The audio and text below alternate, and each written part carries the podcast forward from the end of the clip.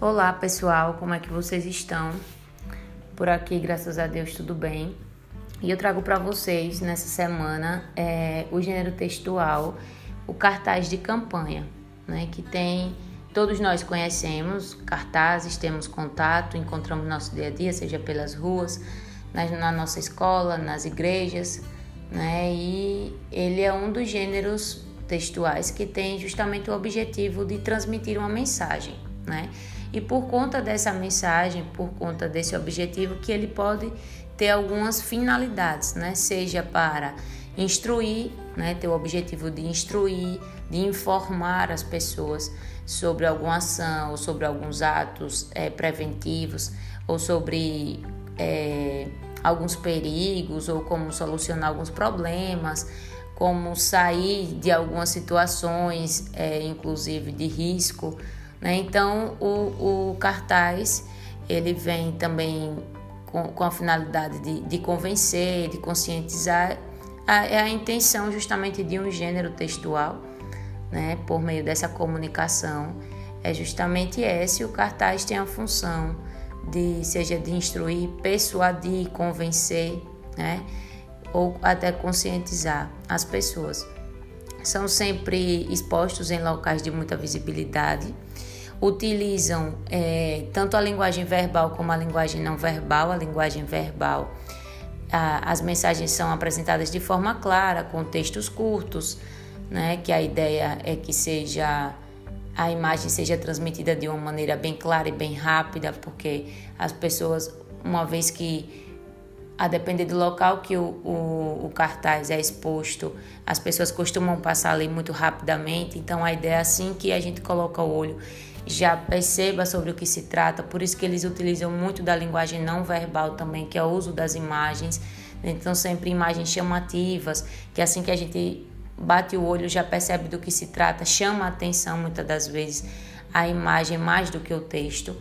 Né? Então, ele tem essa, essa característica né? de usar muito é, as imagens, que caracteriza a linguagem não verbal, alguns símbolos são muito utilizados também nas passeatas, nas manifestações, né, como forma de reivindicar, de cobrar. E uma das coisas que mais está presente no cartaz é a linguagem, né, como o texto é apresentado, porque o, o objetivo é que traga de uma maneira clara a, a, no a mensagem que ele quer transmitir. Então a gente utiliza sempre de uma objetividade, de uma clareza no, com as palavras. Né? É, são sempre textos curtos, sugestivos, de, de, de fácil interpretação. Né? Muitas das vezes os verbos são utilizados de forma imperativa: compra, faça, denuncie, use, abuse. É, independente de ser na forma positiva ou negativa, né? É, não use álcool, não dirija bêbado, não dirija alcoolizado. Então a ideia é sempre sugerir algo ou passar um convite, né, ou uma ordem.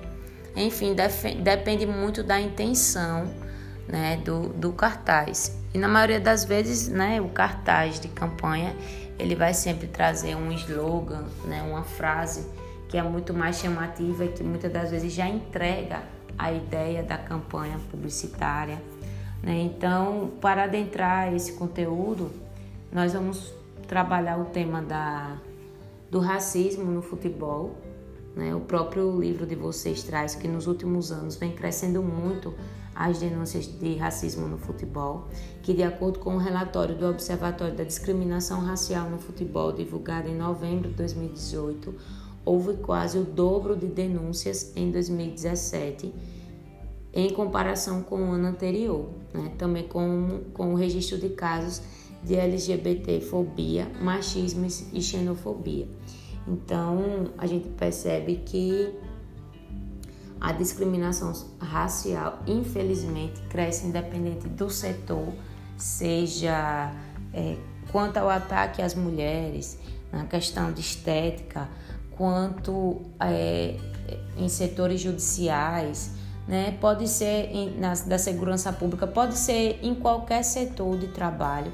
a gente percebe o quanto que a discriminação racial vem crescendo.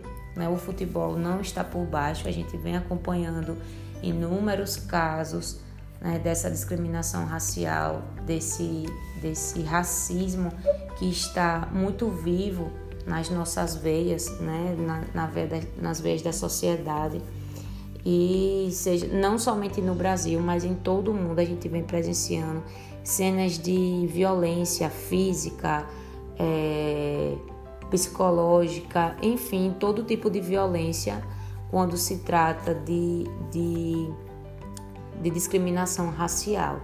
Né? E aí vem algumas observações para a gente refletir se, em sua opinião, as notícias revelam que o racismo aumentou ou tem havido mais denúncia por parte das vítimas, porque a gente sabe de muitos casos que não são denunciados. Muitas das vezes no nosso dia a dia, na nossa sala de aula, com os nossos colegas, a gente comete essa discriminação, seja por criticar o cabelo do colega ou da colega, né, da pele, então, é, ou alguns traços, seja do nariz, seja da boca, né? E isso a gente percebe que se explica por uma raiz muito racista, né?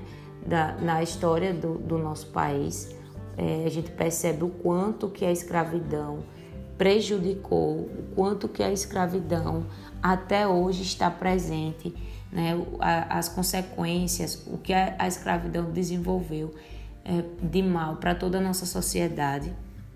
E aí, inclusive, a gente sabe que o Brasil foi um dos últimos países a acabar com, com a escravidão. Então, é isso, o, a ideia é que a gente trabalhe esse gênero textual, tratando dessa temática da discriminação racial. Tá? Qualquer dúvida, estou sempre à disposição e vamos às atividades. Grande beijo.